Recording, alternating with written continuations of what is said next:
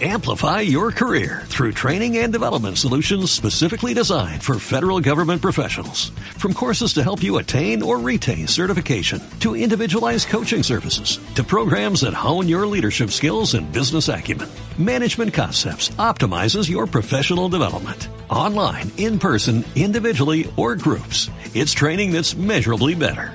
Learn more at managementconcepts.com. That's managementconcepts.com. No me contestó nada. Ni la primera ni la segunda. Yo creo que no se alcanzó a escuchar quién. Así que lo vamos a dejar ahí nomás. Y si se alcanzó a escuchar, ¿qué tanta weá? Si somos la cosa nuestra. Salió recién en la tercera lo de eso que te llamaron el otro día, de los podcasts. ¿Ah, sí? Sí. No lo he visto. Lo miré No rápido porque no, no, no lo leí, pero es- salen varios podcasts, son como cuatro que mencionan, cuatro o cinco, pero como corresponde, y podcasts muy, muy buenos, al de las amigas, que son, que tienen hasta spin-off, son, son buenos, tienen mucho público, y son de verdad grosos, pero como corresponde a la nota, la nota parte con la cosa nuestra. Y eso, ese periodista, la Sí, o el, el periodista, periodista, el, periodista me, el periodista me dijo que era un auditor de la Cosa Nostra. merece Así ir, que a- aprovechaba de saludarme. Muy bien. merece ir al matrimonio Connie, ¿me entendí? Obvio. Sí. ¿Entienden? Eso es súper importante. ¿ah? Alberto siempre pone mucho énfasis en eso. Cuando la gente entiende. Eso nomás. Miren, yo estoy. ¿Se lee acá o no? ¿No se lee? Así lo acercáis más se lee, sí. Ahí sí, ahí sí. La función La política de la función-. La función política de la televisión, un cuaderno de la Secretaría de Comunicación y Cultura Dinacos. del año 2007. Ah, ¿Ah? Texto de Juan Carvajal Trigo. No te creo. Sí. Escriben aquí, entre otros, Juan Carvajal, Ricardo Lagos Weber, Carlos Peña González, hay uno, Alfredo Jocelyn Holt, no, los clásicos de televisión, ¿quiénes son? Valerio Fuensalida y Carlos Catalán, dos a- habituales, Grande, don Carlos. Diego Mulián, y eh, debate sobre la prensa y la TV, en TV, Jaime de Aguirre, Patricia Politzer, Enrique Mujica, Miguel Soto, Juan Pardo, Alejandro Guillé, Alberto Luengo, Ricardo Broski. Qué lindo eran los 2000. Qué tranquilos la eran. gente podía escribir. Sí, Qué tranquilo eran. sí. ¿ah?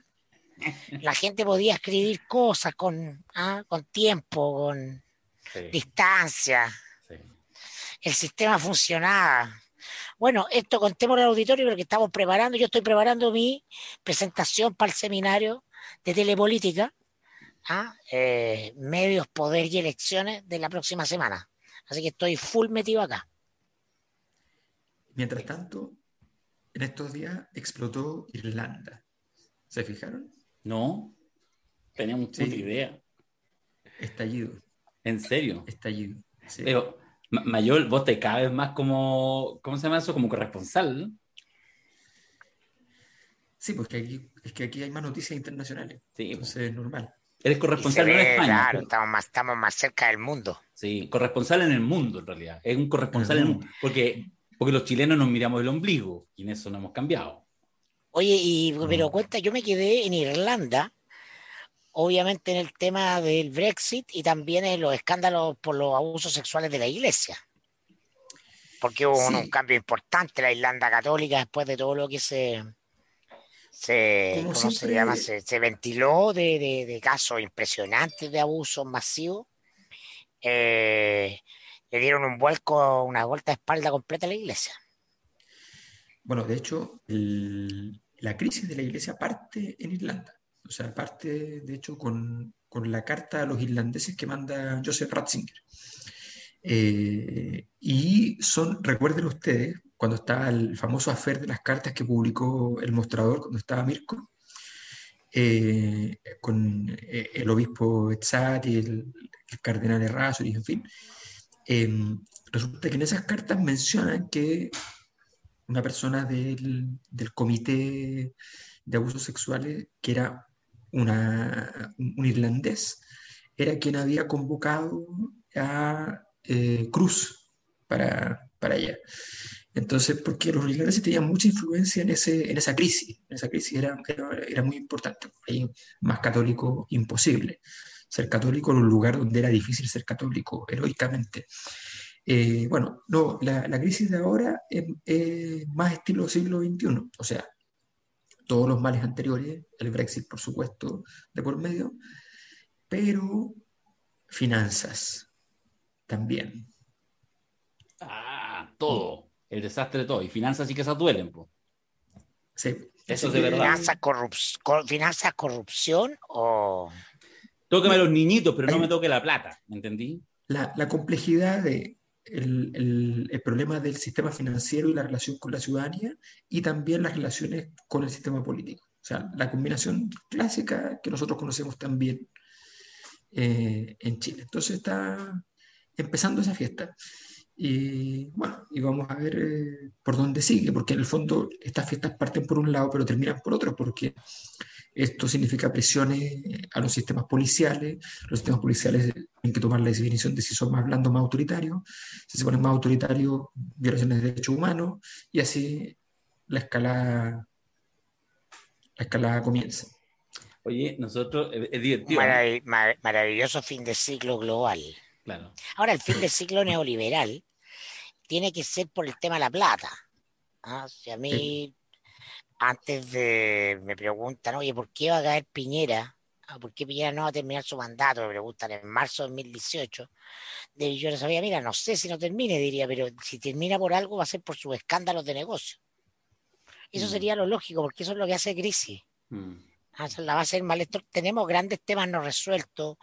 El tema mapuche, evidente que la Araucanía es, nos conecta con eh, con la historia de Chile profunda, no, no resulta, pero, pero en este ciclo corto de 40 años, ¿no? Eh, el, lo central es el dinero. ¿no? En eso no hay que perderse. El, los escándalos por dinero, porque hubo mucho dinero, ¿ah? y el dinero terminó por podrirlo y corromperlo todo. Corrompió carabinero, corrompió el ejército. ¿ah? Este ciclo, la, la, la deconstrucción de, de las instituciones, tiene que ver con dinero aunque hay una cosa como... El como... Sename es dinero, el Sename es dinero. ¿ah? Por, por la, lo, los organismos coadyuvantes del Sename son negocios, negocios políticos montados en torno a plata estatal.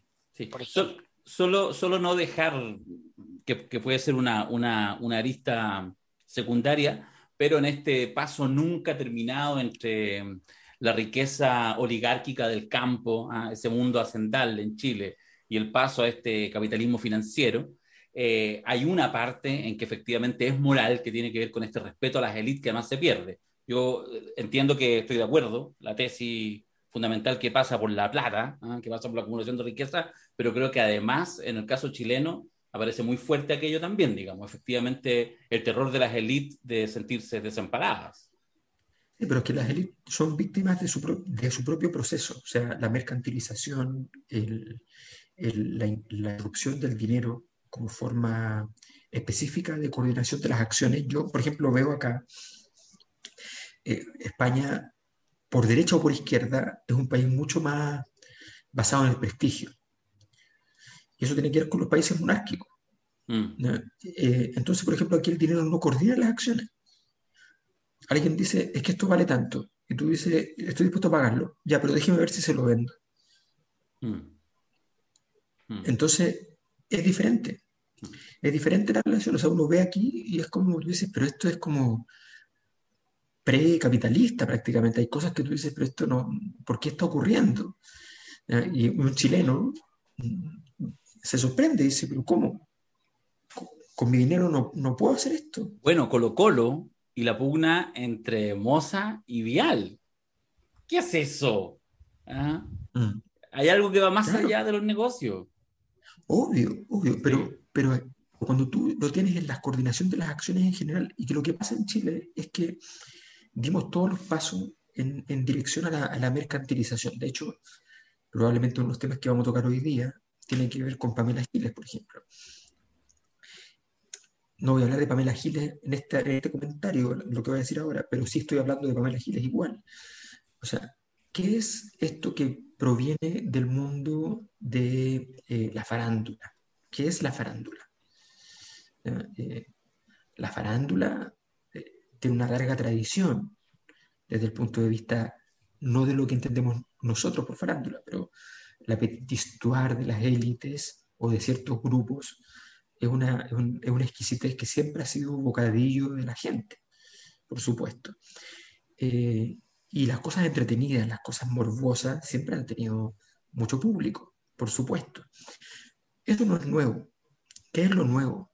Lo nuevo es la constitución estrictamente mercantil de esa información.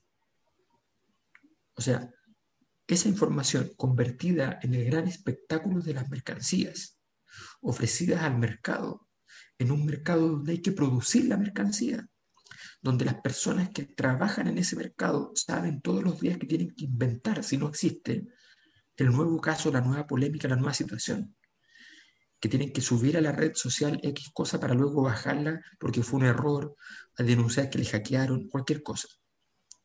Eso, esa, esa mercantilización es lo que llegó y de alguna manera cuando estamos hablando en el seminario de lo que estamos trabajando ahora, que es el tema de telepolítica, estamos hablando de ese proceso, de ese proceso que no es solo la importancia de la tele, la importancia de la imagen, la importancia de las comunicaciones, que también, sino que también la importancia de este proceso como configuración de una forma específica de mercancía, de algo que se compra o no se compra. Y punto que está allí en un mercado.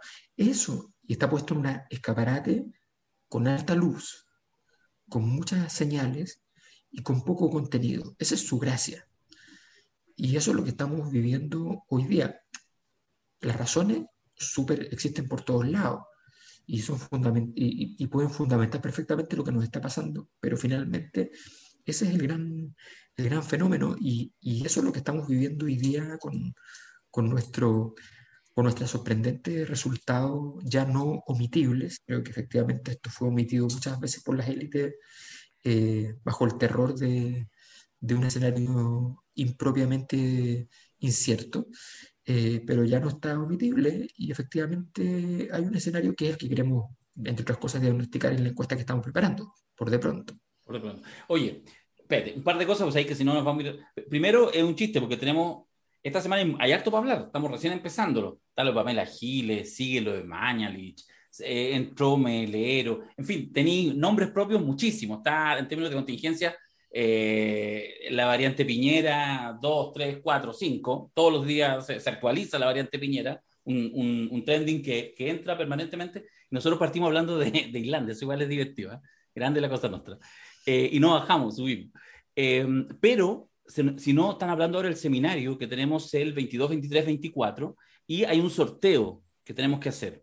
Dijimos que la gente hiciera martes y miércoles, ¿se acuerdan o no? Que sencillamente escribieran con el hashtag eh, seminario telepolítica.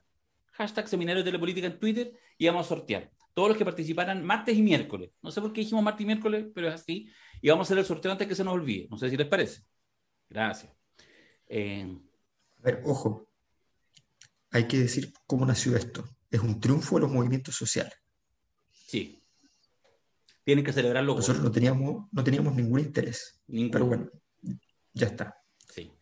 Quizás puede ser el declive esto de la cosa nuestra. Puede ser. Esto, comienza así, cuando te empiezan a poner, te empiezan a poner impuestos. Así empieza. Oye, ya, mira, entonces, voy a hacer lo siguiente. Aquí está hashtag seminario de la política. Entonces eso hace que ustedes lo están viendo, los que están viendo la versión en YouTube, si no yo se los cuento lo que lo ven en, en, en, en, eh, Spotify. Y aquí están todos. El último que escribió fue Marco Villarroel eh, anteayer, ¿ya? Porque en realidad era hace varios días atrás. Entonces, si uno empieza a bajar acá, te aparecen ordenadamente todos. ¿Te acuerdas que lo hemos hecho un par de veces esto? Vamos a esperar que se carguen un poquito, un minutito, que se vayan cargando. Y lo que vamos a hacer después es que yo voy a, con el cursor, moverlo así, ¿ah? y ustedes van a decir stop y vamos a ir definiendo. Igual pongámonos de acuerdo al tiro en las reglas. Es el primero que queda aquí arriba, pero que aparezca su nombre completo, que aparezca su... ¿Quién es? ¿Ok? Ese es el criterio, para que después no digan, oye, pero se vio la parte de abajo de mi cuestión. No sirve. Mira, ahí estamos llegando a los que escribieron el día 6 de abril y vamos a llegar hasta los que escribieron el día 5 de abril. Espérate un poquito que lo estoy bajando. Todavía no. Oye, harta gente participó. Y yo no sé si se, se quisieron mirar, pero era bien simpático porque había harta, harta cosa divertida utilizando el hashtag. Cada uno expresó. Ahí ya llegamos a los del 5 de abril. Ya, entonces, ¿quién lo hace primero? ¿Alberto Mirko? Alberto, Oh, que don le- Mirko Macari, a don por Alberto, Alberto. Ya, primero Alberto, espérate. Ya, estoy Candidato avanzando. presidencial, ¿no? Estoy avanzando, Alberto, y tú me decides Ahí. stop y yo lo detengo. Avance, avance. Avance. Avance. Stop. Ya. Javiera 64370216. Le vamos a poner este. La tele política llegó para quedarse. Y la BIL lo sabe muy bien. Es cosa de ver que aparece al menos una vez en la TV. Matinal o Noticias. Arroba Adriano Leyes. Bien. Además, bueno, buen escrito. Bien. Perfecto. Seguimos. Ahora, Macari, tú decides stop. Ya. Guillermo Cerda con Z. Este mequetrefe se llama. El espectro político chileno está corrido 25 grados a la derecha. La izquierda es centro, el centro es derecha y la derecha es ultraderecha. ¿Eh? Se mandó su frase. Es frase media como el rojerío. También le pongo me gusta. Ya. ¿Y el último quién lo hace? Y luego- Lo- Darío. lo- No, yo no. po. Pero los niños duermen o no, Alberto. Sí, sí. Ah, ya. Ok. Entonces, Alberto no, nomás. po. Ya. Dale, dale, dale, dale, dale. Ahora. Este, Rodrigo Vergara, ¿no será el del Banco Central? Seminario de Telepolítica, arriesgo, arriesgo insulto, pero Piñera tiene algo de Michael, sobre todo en la última hora y media del Padrino 3. A- Arriesga insulto. Va a tener que llegar a bien, está defender. bien. Está bien. Listo, ahí están entonces los tres ganadores, ya los dijimos, los vamos igual a retuitear y todo, así que estamos perfectos. Bueno, ¿no? Hay un espíritu de sobrevivencia ahí, sin duda, una contumacia. Bien. Pero ningún, pero ningún hijo le va a cantar bellamente la canción que le recordaba a su verdadera madre. Bueno, yo creo que No. el, el presidente por estos días, por este día, hoy día tiene un dolor. Yo creo que lo de Mañalich anoche va a part- deberíamos partir por ahí. Partamos. Mm. Es, es francamente una factura que se lleva por delante la relación. Mañalich deja claro que no quiere ser ministro de salud de nuevo y que está cobrando cuenta. ¿No? En, eh, en- en ADN él dice, eh, bueno, que le pregunte el presidente a la epidemióloga, a los epidemiólogos que tiene ahí, pues.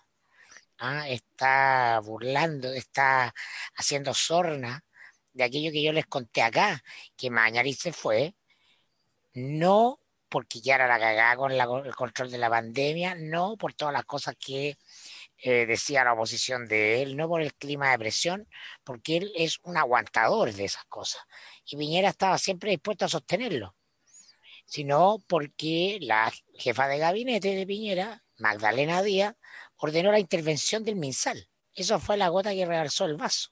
Se está comprando una cuenta chica acá que no se ve, no está en la big picture, pero eh, es decisiva, ¿no? Y habla de cómo el estilo de gestión del poder de Piñera termina alejándolo de aquellas cosas, incluso lo que más quiere, aquellos pocos personajes que le son completamente leales y funcionales y que son activos, como Mañalich. ¿ah?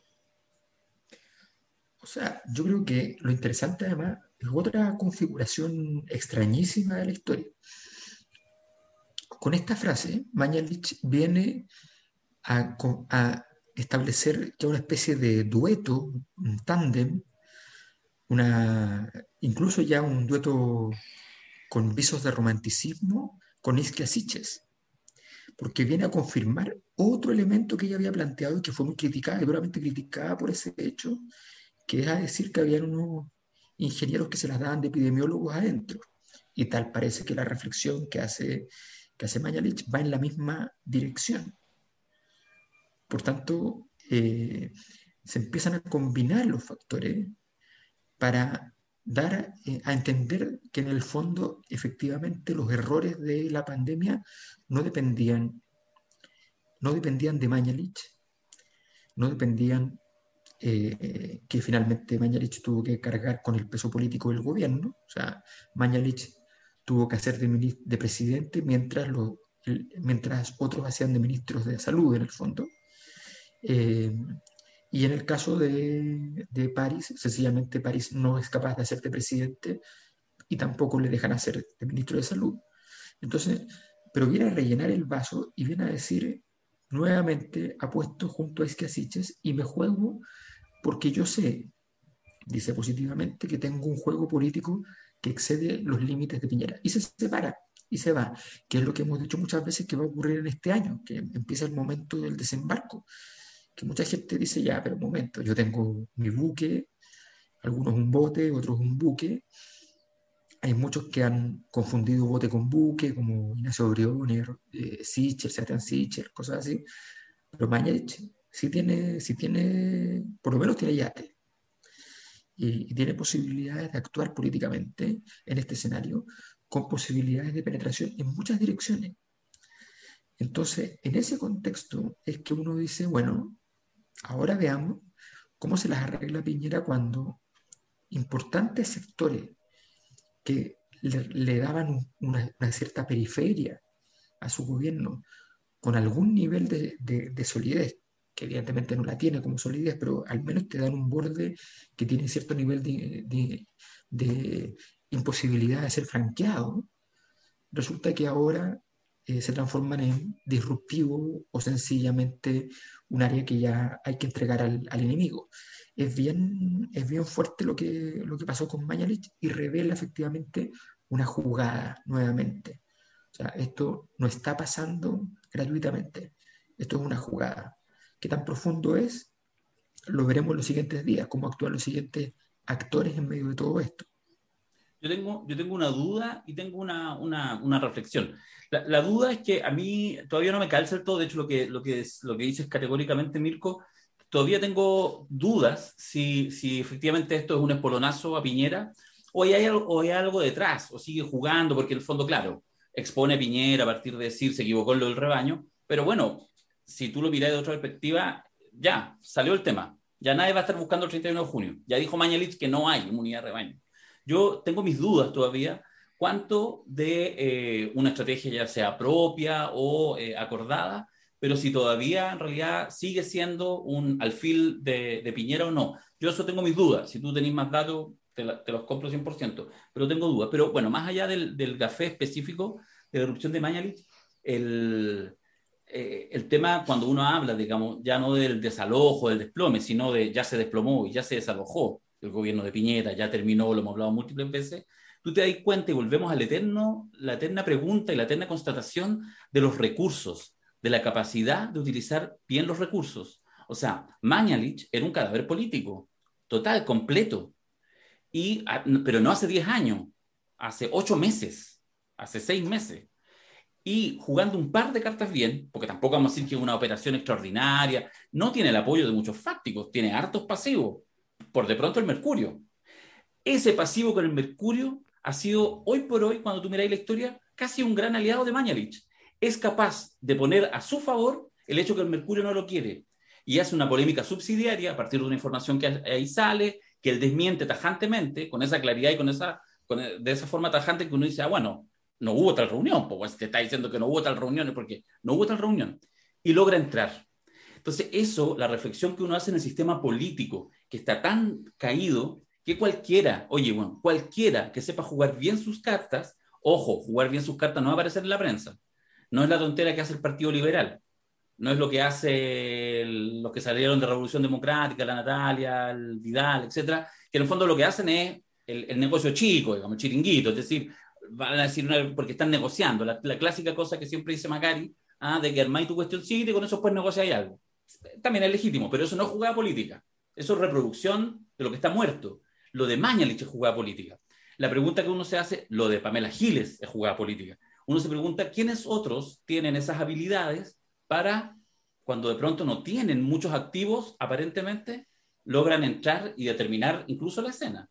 Eso me parece muy, pero muy interesante lo que ha pasado con Mañalich esta semana. Lo que pasa es que, ¿cuál es la diferencia de Mañalich con el resto del sistema? Que, eh, que Mañalich pertenece a esa, clase de actores en la política que son eh, capaces eh, y además asiduos a generar apuestas. ¿qué es técnicamente una apuesta? Voy a referir a la, sociología de Pierre Bourdieu, por ejemplo. Uno tiene una posición en su espacio, en el espacio social, que depende de los capitales que tiene, de los recursos que tiene. Todos los recursos, el conocimiento, el dinero, el capital político, el prestigio, el capital social, la gente que conoce, en fin, tiene una posición. Pero en política pasa lo mismo, tú tienes una posición en el sistema, eres periférico, estás en el centro, pero de repente tú haces una jugada y quieres apostar. Cuando tú apuestas, siempre tienes, te vas a quedar un rato, o quizás para siempre, con las sabanitas cortas. Y entonces, los, el día en que apostaste, los días siguientes son días duros, difíciles. Pero si la apuesta funciona, saltaste algo que no habrías saltado por la mera acumulación de los recursos. Mm. Eso es algo que en Chile nadie hace, porque están todos acostumbrados a hacer eternamente el mismo. No hacen lo de Pablo Iglesias.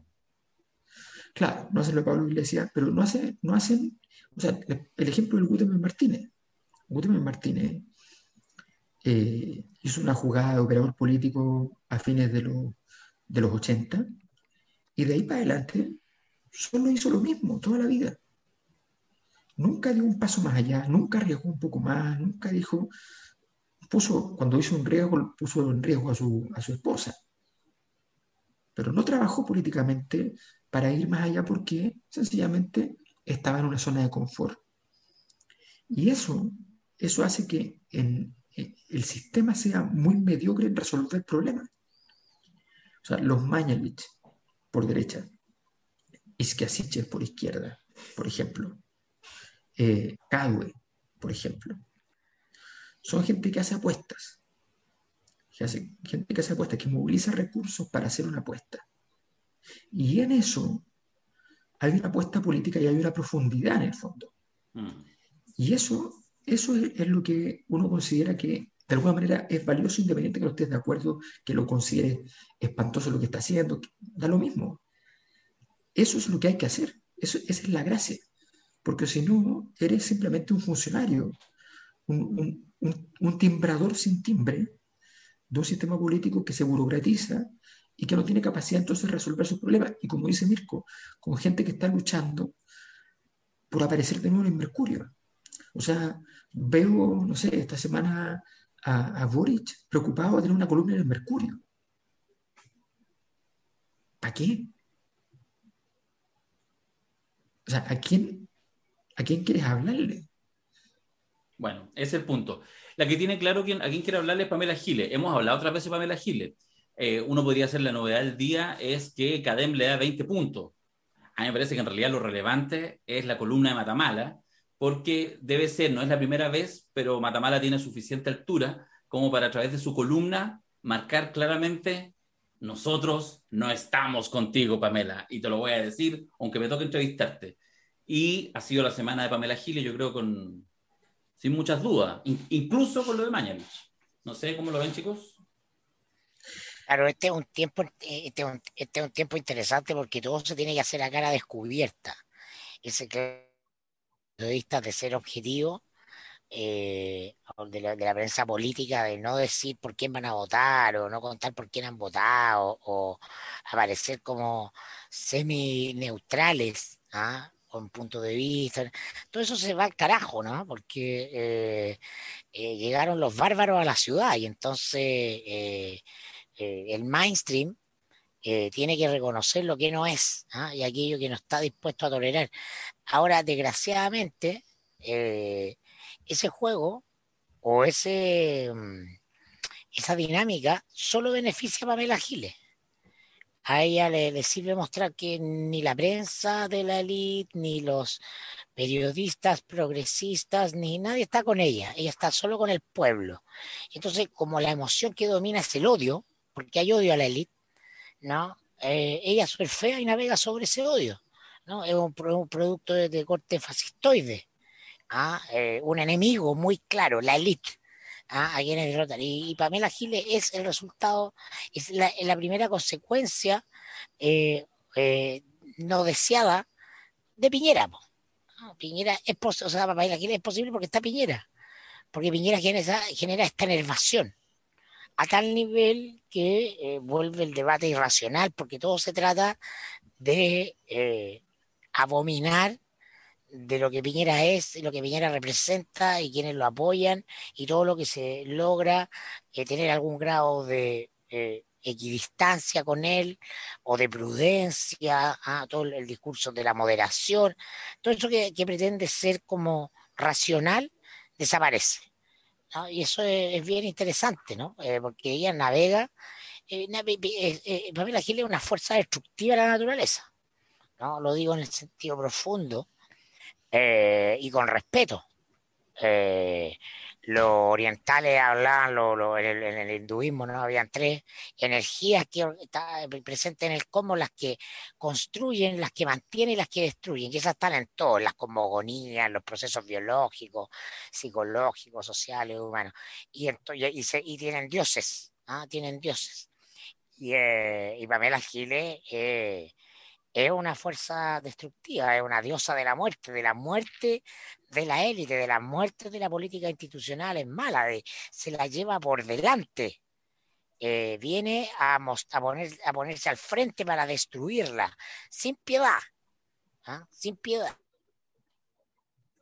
Eh, tiene el pragmatismo además de, eh, de entender que esto ya no se trata de izquierda y derecha, y por eso que ah, tiene, la capacidad táctica de hacerse ojitos con, eh, con Camila Flores, ah, de pactar con eh, diputadas de la derecha para liquidar a su amigo, a su enemigo interno ah, dentro del Congreso, que son los, del Frente Amplio, etcétera. Tiene un, repertorio de muerte muy notable, muy, muy notable.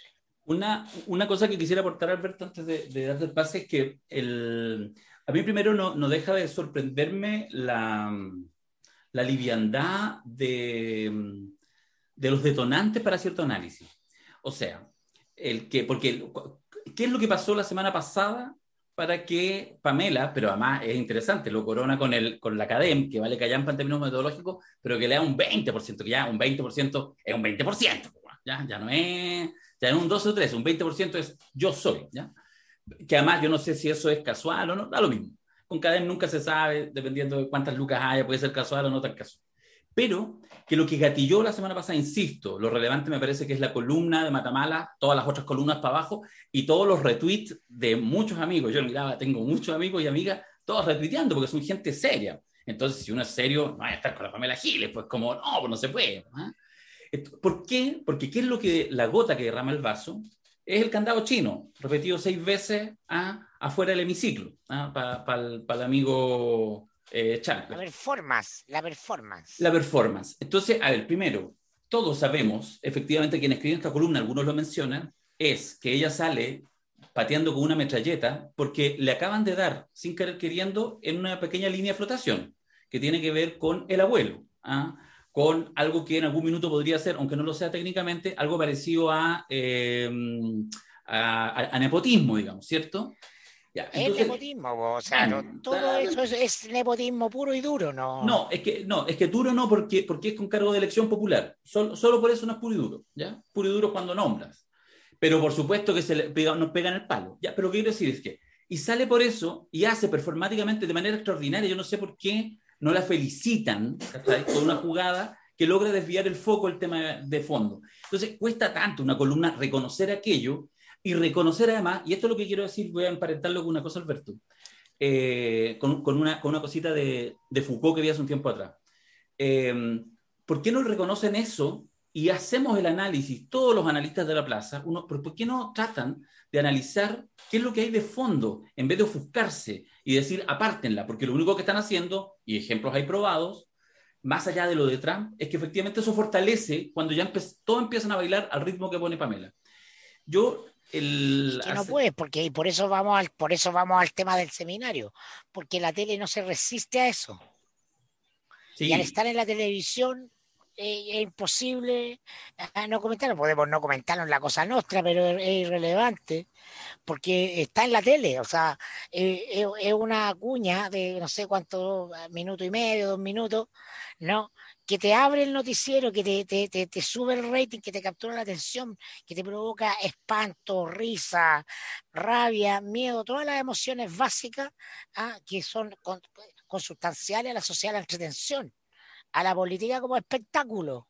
Claro, lo interesante. En ausencia, en ausencia de política. Por supuesto. Hay un sucedáneo que es un espectáculo y ella lo entiende perfecto. Sí, pues, y lo que me llama la atención es que el resto de los actores políticos e incluso los analistas tengan en general, no, no nos vamos a meter a todos en un mismo saco, pero en general tan pocas luces para distinguir eso y entrar a analizar eso.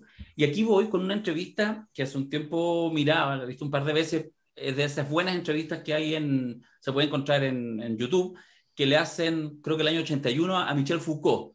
Me parece que es en Lovaina. Una entrevista entre un filósofo, no, me recuerdo su nombre.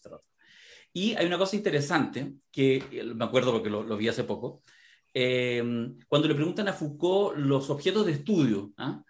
Y entonces, ¿por qué, por ejemplo, cuando estudia la cárcel o cuando estudia el psiquiátrico? Porque en el fondo esos son cosas específicas dentro de un sistema, un entramado. Entonces, respecto a la cárcel, por ejemplo, dice, no me interesa estudiar el sistema penal eh, para en el fondo luego deducir de todo aquello que aparece en la cárcel. Prefiero irme al borde y aquello que aparece como sencillamente una consecuencia de todo un entramado racional, jurídico, etcétera, que es la cárcel, en este caso el castigo, me voy a las formas del castigo. Y a partir de ese borde, eh, de alguna manera no lo hice así, pero un poco ominoso, hago la construcción de lo que realmente hay.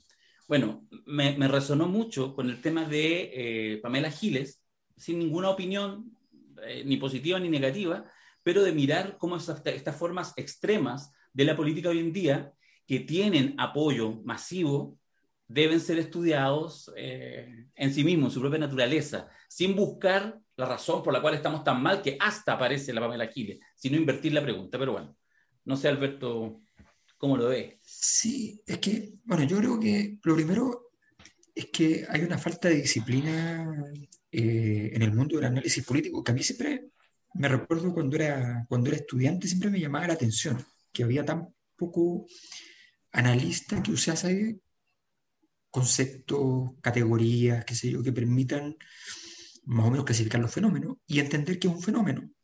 O sea, efectivamente, salir simplemente a decir que Pamela Giles es peligrosa para no sé qué cosa, es, no es un análisis.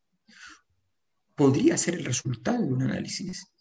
Luego de un proceso muy complejo, muy cuidado, muy importante, uno llega a entonces el análisis de que dado estas condiciones, dado lo que podría producir, entonces efectivamente podría ser muy peligroso para X cosas. Lo que sí está claro es que ella, eh, primero, a mi juicio, ella viene a hacer la parte pornográfica. Nosotros hemos trabajado el concepto pornográfico en los, seminarios a partir de, Sebastián Piñera. Es decir, aquella forma de hacer política que está basado solo en lo que se presenta, en lo que se dice, en lo que se hace y en lo que es muy evidente, obscenamente evidente es hacer el cierre de la, de la, pantalla mirando la cosa más irrelevante, pero a la cual tú quieres marcarle la relevancia con toda claridad y sin que quede asomo de ninguna duda. Ese gesto, ese gesto es muy típico de Sebastián Piñera. Y ese gesto ha transformado a Piñera en un ser incapaz de actuar en el mundo. ¿Por qué? Porque ella, él hizo ese gesto para pornográficamente defender los intereses de una élite. Pamela Giles viene de una matriz distinta. Ella viene de una matriz bastante ascendal desde el punto de vista cultural. Yo no tengo idea de la historia de su familia, pero me da la impresión de que es muy evidente eso. Eh, porque ella viene con esta, esta mirada condescendiente.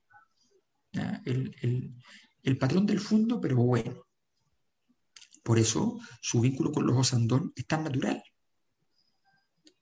es tan obvio y es tan sistémico, es tan capaz de ser articulado. Y entonces las relaciones humanas articulan las relaciones políticas. Si Pamela Giles ganase la elección presidencial, ella tendría un gobierno efectivamente multicultural desde todo punto de vista. Haría una mezcla extraordinaria. Tendríamos los primeros ministros eh, que sean así, que, que, vengan desde la radicalidad, por ejemplo, de la diversidad sexual. No cabe ninguna duda. Y tendríamos ministros de derecha, de izquierda, la fauna completa. Eso es evidente. Es evidente porque son las personas que se han portado bien con ella. Punto. No existe otra cosa.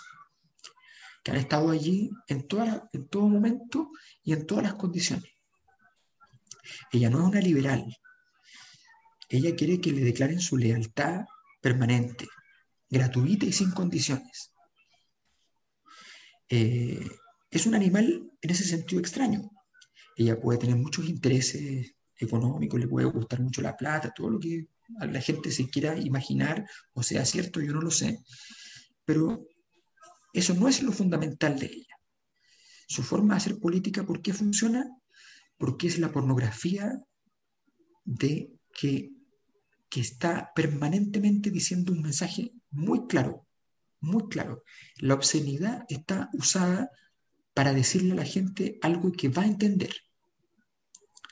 Y no es casualidad que esta semana haya llegado al punto.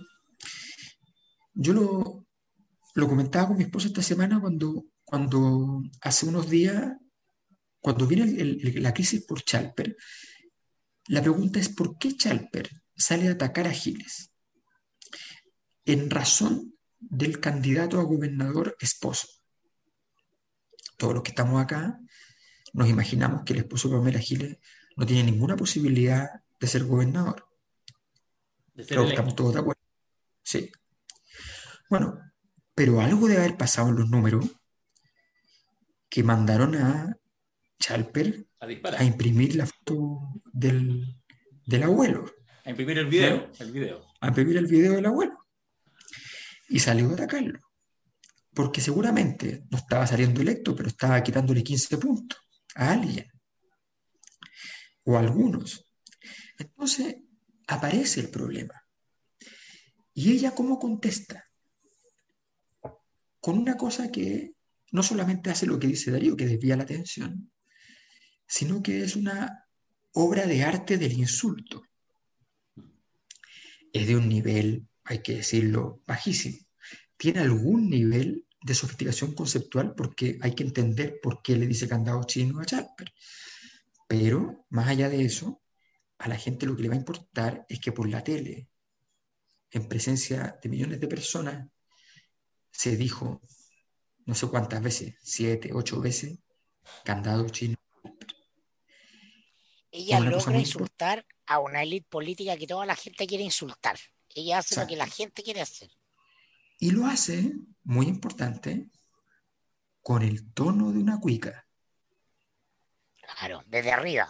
Claro, si no fuera rubia, otro gallo cantaría, claro. No es Roxana, no es Roxana Miranda. Claro, exacto. Y ella, y ella enfatiza el tono, además, en todas las veces que dice candado chino Chalper, pone la voz engolada. Es, eh, eh, o sea, Pamela Giles, quienes la conocemos, sabemos que en esas cosas no va a dudar en estudiar la forma de su histrionismo. Sí. Es muy cuidado en eso. Bueno, ese acto, ese acto termina con el 20%. Y termina con el 20% porque no es omitible ya. Yo puedo decir claramente, a Pamela Giles, desde que ella entró en política, los medios tradicionales no tenían ningún interés en cubrirle nada. Nada. Y Pamela Giles un par de veces me pidió a mí ayuda al respecto. A mí, que con los medios tradicionales, yo saqué un décimo de las coberturas cuando fui candidato presidencial que el siguiente que venía en cobertura. O sea, nada, pero aún así ella no tenía ni una posibilidad de abrir la puerta. Porque el sistema en ese sentido también dice, todos tienen sus reparos, vamos a decirlo así, pequeños burgueses. no son solo reparos editoriales grandes de los jefes, también son los reparos de los periodistas que dicen, bueno, pero este fenómeno, ¿qué es esto? Bueno, este fenómeno es una respuesta, eso es lo interesante. Una cosa que tiene 20 puntos es una respuesta. Es una respuesta a la crisis como fue el chavismo en Venezuela, es una respuesta eh, como Trump fue una respuesta a la crisis de Estados Unidos, es una respuesta. Es nuestra respuesta, quizás más, es la respuesta que nos merecemos. Sí. Eso es lo que es interesante. Ahora, si estoy de acuerdo, y estoy muy de acuerdo con lo que dice ella viene, o sea, ella es la figura de Abadón el exterminador. Las llaves del apocalipsis vienen con ella. Sí, pasa yo creo mucho que, que además hay mm, en esta como inconsciencia y esta cosa de lo ominoso de la, de la Pamela Giles, como lo ve el sistema, es porque hay ciertas cosas que son, desde, dependiendo de, de donde uno las mire, son más ominosas incluso, o sea, el tema es menor, no da ni siquiera para tratarlo, pero la asunción de Patricio Melero, ¿cierto?, en el, el Ministerio del Trabajo, con todo lo que se ha hablado, etcétera, etcétera, pero donde además implica adelantar la salida, o sea, como una cosa que es positiva, pero que devela el, la lógica de las élites. Es decir, asume como ministro y su hermano eh, tiene que renunciar un mes adelantado porque venían elecciones, Manuel Melero, a eh, la Confederación de la Construcción, etc. Entonces, es, y eso, para cuidar las formas, para hacerlo bien, porque efectivamente hay, yo creo, un tema de lentes para mirar la realidad, donde claramente todos quienes están adentro les parece adecuado que renuncie Manuel Melero, y hay poco cuestionamiento a que eso llegue a ser así, a que se asuma que son todos primos, en este caso hermanos, los que son parte de la élite, que van saltando de la élite económica a la élite política, la élite política a la élite económica. Y si no eres familiar, a la larga igual vais compartiendo en mesas de matrimonio. Es bien impresionante lo que sucede, lo que pasa con la Pamela Gil, ¿eh? lo que, sí, pero de ver a un, un, mundo que está muriendo. Igual yo hago ahí el, el paralelo con una figura que no está en la política, digamos, formalmente, como Julio César Rodríguez, que en la misma semana, hay que decirlo, también con la variante Piñera, hoy día agregó la variante Mañalich, un poco para suavizar y para jugar, pero que se manda ayer un live en Instagram, nuevamente estas cosas absurdas, no lo dijo en Mesa Central, no lo dijo en Tolerancia Cero, lo dijo en un live Instagram, ¿con quién? Con su ex esposa, Frank García Huidobro, y, y, además lo remata al final diciendo, bueno, y además llamó a los dueños que ya no son dueños, además, ¿cómo fue que dijo? como weón, quedó como weón, o algo así. Mirko, me mandó el, el, el, enlace, así que no me acuerdo. Quedó como weón. Esas cosas dice el principal rostro de televisión hoy en Chile, porque claro, efectivamente... Piñera quedó como weón porque llamó al dueño del canal, a Kerry, que al, al gerente del canal, canal que se ha vendido, por lo tanto ya no es el dueño del canal. Ah, porque Kerry se queda en CNN. Chilevisión tiene nuevos dueños, no se sabe quién es el director ejecutivo. Pero que, la, son, son, son, son... Que, que, exactamente lo contrario a la Pamela, po, que eh, es la, la, viveza de Walpen. Eh, ah, en la calle, en la es mucho más, a ver, para ponerlo en términos de es la viveza de Pedro Urdemales, el, el guasito de mm. abajo. Mm. ¿Ah? El Julito es vivo, su éxito tiene que ver con esa capacidad de interpretar la cuneta pero no desde la rabia. Bueno. Que es distinto. Ah, yo creo que eso es muy interesante el, el, el, la comparación entre, entre Pamela Giles y, eh, y Julio César. Si yo he hablado, como hablé desde el 4 de mayo pasado en ese podcast que se llamaba JC Presidente, de la posibilidad de Julio César, es porque lo conozco, pero no estoy pensando en la persona de Julio César, estoy pensando en él o en alguien como él que reúna dos condiciones.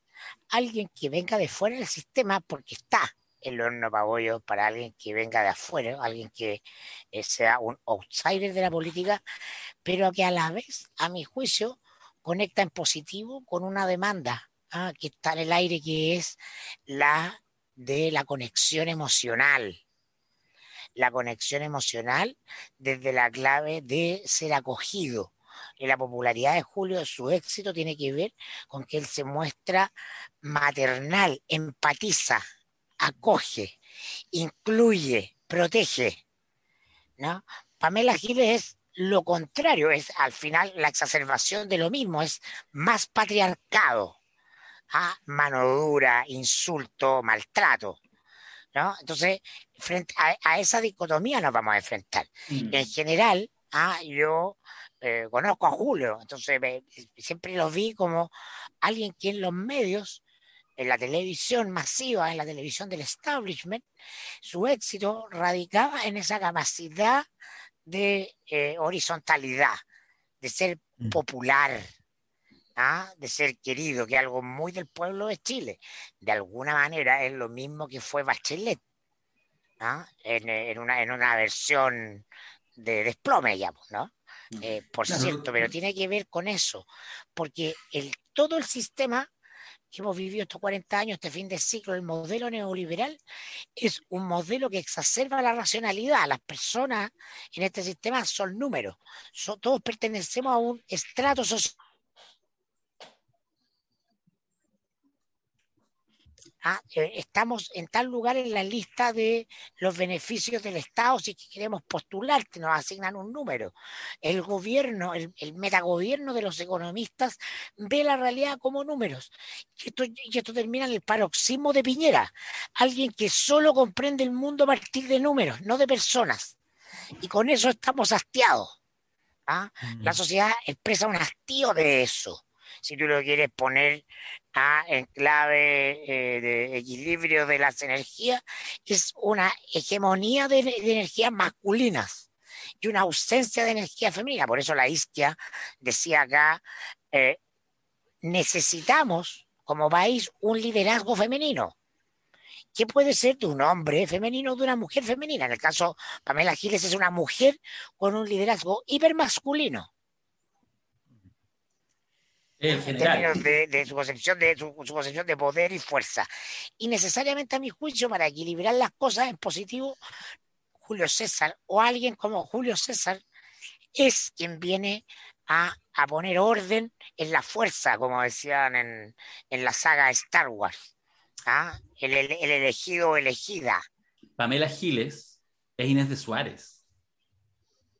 Esa es Pamela Giles. Es Inés de Suárez es la que entrala, pero está conectada con la historia de Chile también. Ahí está la, repetición. Sí, sí. Es la tercera reencarnación entonces.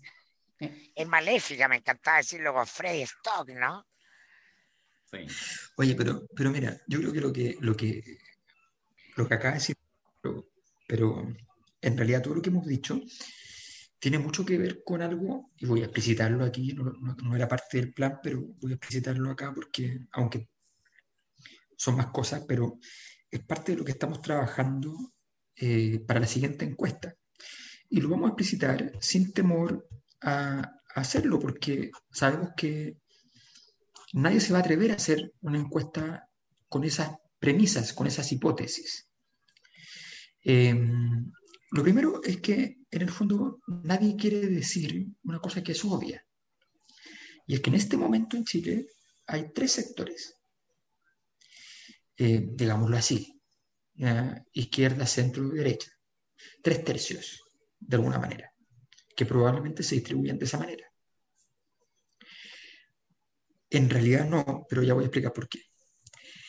Lo más interesante de esos tres tercios, bueno, el, tercio de la izquierda, digámoslo así, pongamos a Jaue, Boric, Giles como nombres destacados. Eh, en el tercio del centro, que no es un tercio, es mucho menos evidentemente, eh, vemos, tenemos a Heraldo, a Paula Narváez eh, y a Jimena Rincón. Es suma como un décimo en todo eh, caso. A ver, es que eso, eso no tal no, Porque tenemos que hacer la medición y todo, pero, pero a ver, ¿a quién le cabe alguna duda que uno de los nombres, cualquiera de los nombres del lado Boric, Howell, Giles, cualquiera de esos nombres va a sumar siempre más que cualquiera de los nombres que están Absolutamente. en otro Absolutamente. Con una alta probabilidad de que al menos dos, quizás los tres, que están a la izquierda, individualmente sumen siempre más que los tres que están en la centro izquierda que es la muerte política total de la concertación y la nueva mayoría. O sea, en eso estamos viviendo, para que entendamos que es un momento histórico súper relevante, que no se marea con el candado chino y qué sé yo, pero es un momento relevante, pelota al piso. Y en la derecha, con Lavín y, y, Matei todavía organizando un poco la, elección y con nombres que no han crecido, que no han, no han prendido, qué sé yo, eh, asociados y, y, con muchos problemas de voz, de Briones, Sichel, en fin, ahí hay otro, otro sector. Bueno, entonces, lo que yo digo es lo siguiente. Ese hecho, ese hecho tiene que ser notificado. Tiene que ser notificado a través de una metodología que permita notificar ese hecho. Las metodologías tienen que ser acordes al objeto que estudian. Entonces, si por ejemplo voy y le digo a la gente, mire, aquí tengo tres paquetes. No tienen nombre los paquetes. Los nombres son los nombres de las personas que los configuran. Elija en qué paquete usted quiere ir a la primaria. Y empezamos a organizar el mundo. Mm. No sabemos si va a haber primaria esos paquetes. Lo sé que sabemos que son paquetes. Y cuando terminemos de medir eso, y aquí voy con lo que estaba diciendo recién eh, Mirko, decimos, ojo, pero aquí hay todo un proceso que tiene que ver con el surgimiento de voces nuevas, de independientes, de liderazgos que están vertebrando la discusión política que están por fuera. El exomundo, el, el universo paralelo, la cuarta dimensión, como ustedes quieran llamarla. Ese mundo de independientes se puede medir. Sí se puede medir. Porque hay un mundo que es el mundo político, que es el mundo que ya conocemos, que tiene norte, sur, este y oeste. Y hay un mundo nuevo, que no tiene norte, sur, este y oeste, pero que se puede medir, al menos aproximadamente. Cuando tú ofreces, además de la alternativa, y le dices, ¿y qué pasaría si metemos un cuarto mundo? Y tenemos estos nombres. Y vemos cómo se mueve eso. Esa metodología, eso es lo que nos va a permitir entender cómo la irrupción posible de nombres de este, de este mundo paralelo podría mover el naipe, podría cambiar un poco la, la historia de los patristas, Patricia Muñoz, Isca de Carlos Gajardo, de Julio César Rodríguez, quien sea. Es súper interesante, entonces, ir a mirar qué está pasando en cada uno de estos mundos y medirlo de una manera tal que efectivamente estén midiendo algo que importe. Porque decir que Pamela Giles saca 20 puntos es interesante en sí mismo, pero no significa algo. Eso es lo importante. Entonces, tenemos que darle significado a esa, a esa investigación. Entonces, en el fondo, y eso tiene que ver con un diagnóstico de época que está pendiente, que nadie es capaz de decir, oye, si volvieron los tres tercios, se desestructuró la estructura anterior, volvieron los tres tercios y además volvieron los tres tercios donde el centro es que el jamón del sándwich. Bueno, en la primera, en la primera encuesta que, hicimos, la primera hasta ahora, la, única encuesta que hemos hecho como la Cosa Nostra en septiembre, octubre del año pasado, la gente con lo que más se queda es con la capacidad que tuvo de, predecir. El, el, resultado de la encuesta fue que eh, el plebiscito era 79 para la prueba, 21 para el rechazo. Fue exactamente eso, bueno, el, el margen para llegar al 1%. Eh, pero más allá de eso, que por supuesto lo celebramos, nos pone contentos, podría haber sido distinto, si no, no implica tener 100% certeza en ese tipo de predicciones. Lo interesante, de hecho, está ese documento, búsquenlo, están los, los audios, las grabaciones en YouTube, eh, es toda la otra batería, lo que tú señalabas, Alberto, aquellas cosas que permite, por ejemplo, cómo se midió el impacto a un año de distancia de lo que fue el estallido social, las concepciones respecto a los temas de la violencia, etcétera. Son esas cosas, también estos, estos caramelitos interesantes, los que de alguna manera buscamos en las encuestas de la Cosa Nostra, que ya está, avisémosle a todos y todas, que ya está en proceso de elaboración, todavía no se está haciendo el trabajo de campo, y em, de hecho, como nos gusta que no, no, no, tener ningún financista, sino tener solo financistas particulares, auditores y auditoras de la Cosa Nostra, ya está en seminarioslacosanostra.cl. Si quieren hacer aporte voluntario, 10 lucas, los que quieran, los que puedan, por supuesto, aportan ahí y permiten que el campo sea más gordito, que haya un volumen mayor y que por lo tanto la, certeza de ese trabajo sea mejor. Y nos encanta que nuestras encuestas las financie 100% a través de seminarios y de estos aportes directos eh, la comunidad de la Cosa Nostra. Qué bacán. Así es. Así es. Ya. El nuevo mundo colaborativo. Así, en eso estamos. Ya, ¿te, te aburrimos ya, Mangayo, no? No tengo sueño por una cuestión estructural, pero bueno, porque estoy viejo nomás. No. Y porque está ahí en el patiecito y hoy día está rico. weón. Está como de, de fl- flojito, claro, está como está para flojito. flojear ahí, no sé. Bueno, yo, yo debo decir que para sostener todo este capítulo eh, estoy aquí con un guaterito, porque de aquí a echarse, compadre. Ah, llevo casi tres semanas trabajando acostado. Ya, oye, última, no, no sé si última, pero tengo que hacer un anuncio para el próximo seminario. Vamos nosotros tres, el seminario de telepolítica, eh, pero les voy a contar un invitado, básicamente porque no es así como, no, no es el cientista político que nos viene a hablar de telepolítica, que también van a ver, ya, van a- ya en un par de días más vamos a soltar todos los invitados que tenga el seminario, pero vamos a terminar este seminario tres días con un conversatorio, con una exposición que va a ser un buen amigo, que queremos harto y que yo sé que a quienes asistan al seminario les va a encantar que esté. Lo digo yo, lo dicen ustedes. Solo voy a dar las iniciales. A ver. Eduardo Fuentes. ¡Eso! Sí. Oye, Eduardo Fuentes, sí, pues va a estar- Entonces vamos a invertir roles, pues, ¿ah? En vez de él recibirnos como anfitriones mentiras verdaderas, lo vamos a recibir nosotros. Es un diálogo bien interesante. La historia, más allá, quienes están enganchados con mentiras verdaderas y con su rol. Además, lleva 25 años de trabajo en radio y televisión. Un tipo que partió, pero de abajo, de abajo, en radio y en televisión, y que está hoy como uno de los rostros más creíbles y reconocibles y entonces le pasa por el cuerpo de alguna manera esto que vamos a hablar. Así que lo hemos invitado a la última parte del seminario, yo creo que va a estar súper entretenido la participación y muy interesante escuchar y conversar, poner en movimiento este conocimiento. Así que va a estar bacán lo de Eduardo Fuentes en el seminario La Cosa Nostra. Bueno, nada más. Nadie, dijo, nadie dijo nada de, de- de Patricio Melero. ¿eh? ¿Qué Pero, es? a ¿Qué se puede decir? no, no. ¿El, el- no. el melero o el retiro, el tercer retiro? ¿Va a ser algo gobierno en contra del tercer retiro cuando se apruebe, no? Sí, Tatado No, de no manos, tatado de manos. weón. Hay dos tesis es que, es que no soportan, no, so- no- no resisten la tentación de la estupidez. No la pueden resistir.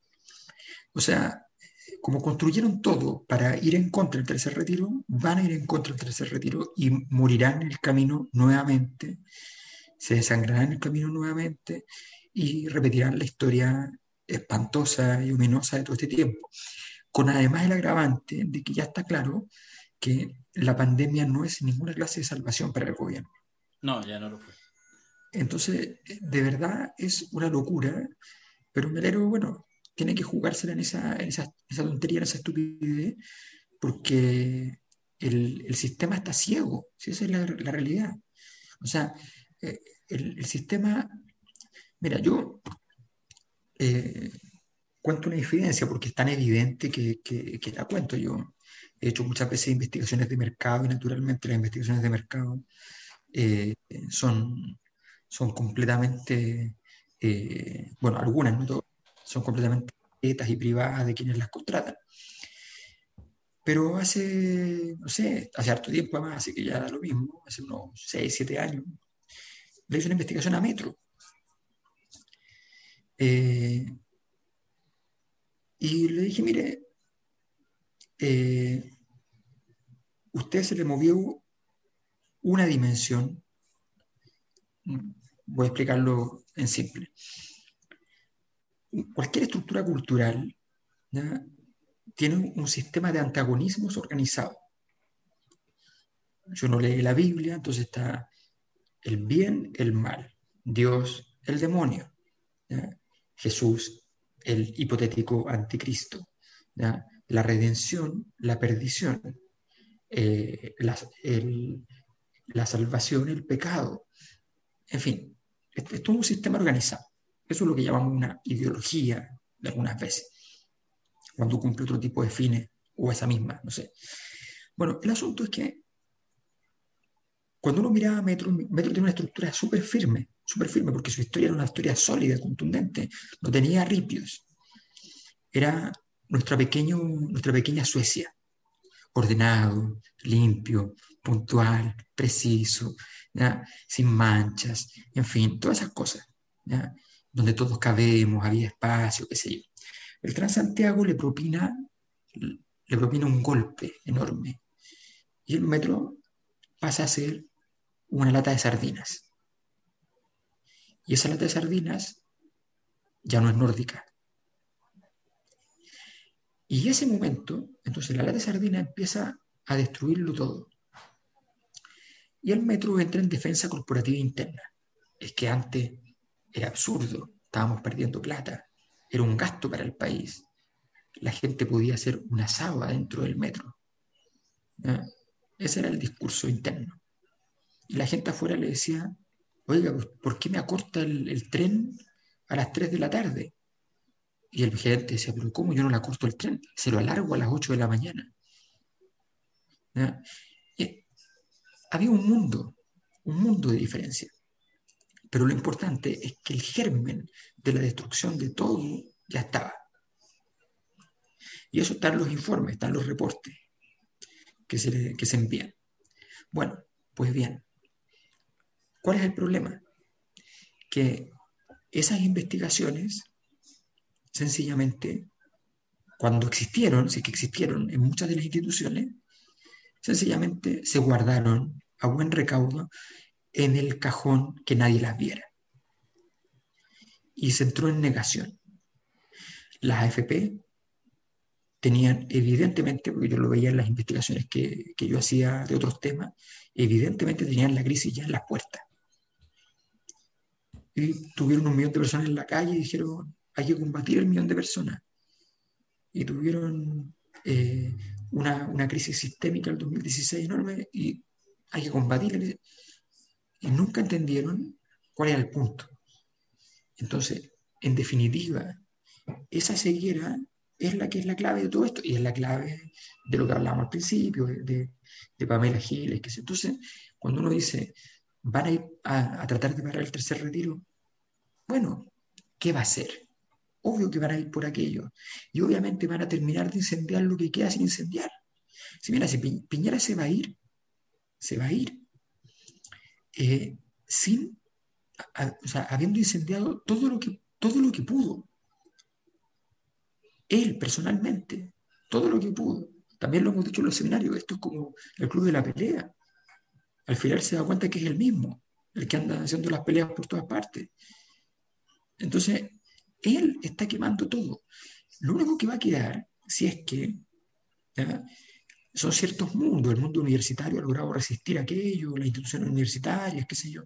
Pero ojo, cuando la gente, cuando, cuando los medios de comunicación dejen de decir vacunas sí, vacunas no, más vacunas, menos vacunas, millones de vacunas, no millones de vacunas, y digan, no sé, AstraZeneca, súper super criticada y todo, 85% de efectividad, Sinovac, 52. Cuando la gente le diga eso y diga, a ver, ¿me vacuné o no me vacuné? Entonces, todo eso, toda esa historia es una historia muy, muy complicada. Yo creo que el gobierno, o sea, el, esta es una semana donde Piñera se encuentra ante estructuralmente, aunque no sea álgida, no sea no esté muy, no esté muy caliente ni muy fría su situación. En esa tibieza, con problemas y todo, pero en esa tibieza, los datos, la suma de los datos, habla de una buena colección de pesadillas. O sea, va a impugnar el tercer retiro. Sí, Alberto. Es que se va a mandar, es que Sí, tiene que ser Fredo. No, puede evitar ser Fredo. No sé, weón. Yo creo que no, no sé, weón. No sé. creo que ya no. No, no tiene. Mira, Mirko, Mirko lo ha. Veamos que nos depara el destino. No sé. fue Fredo cuando llamó al Canal 4. Fue Fredo cuando llamó No, sí, sí, en eso sí. No, lo que pasa es que esto es. No. Esto es ir a meterse en la mitad de los de abajo y gritar: soy de la garra blanca. Eh, creo que la cosa está en ese nivel. Pero bueno, como dice Mirko, que los acontecimientos nos cuenten. Ya, gente. Cosas que, igual son cosas que uno ha hecho al revés, pero bueno. Vamos, aguante la cosa nuestra. Nos vemos. El próximo lunes tenemos la media sorpresa, pero no se la voy a decir porque es sorpresa. Chao, chicos. Es la media sor- No, pero, oye, solo decir, solo enfatizar, es la media sorpresa. No se lo van a poder creer. Sí. Una cabeza de caballo les va a llegar. Eso nomás te digo. Ya. Chao. Amplify your career through training and development solutions specifically designed for federal government professionals. From courses to help you attain or retain certification, to individualized coaching services, to programs that hone your leadership skills and business acumen, Management Concepts optimizes your professional development. Online, in person, individually, or groups, it's training that's measurably better. Learn more at managementconcepts.com. That's managementconcepts.com.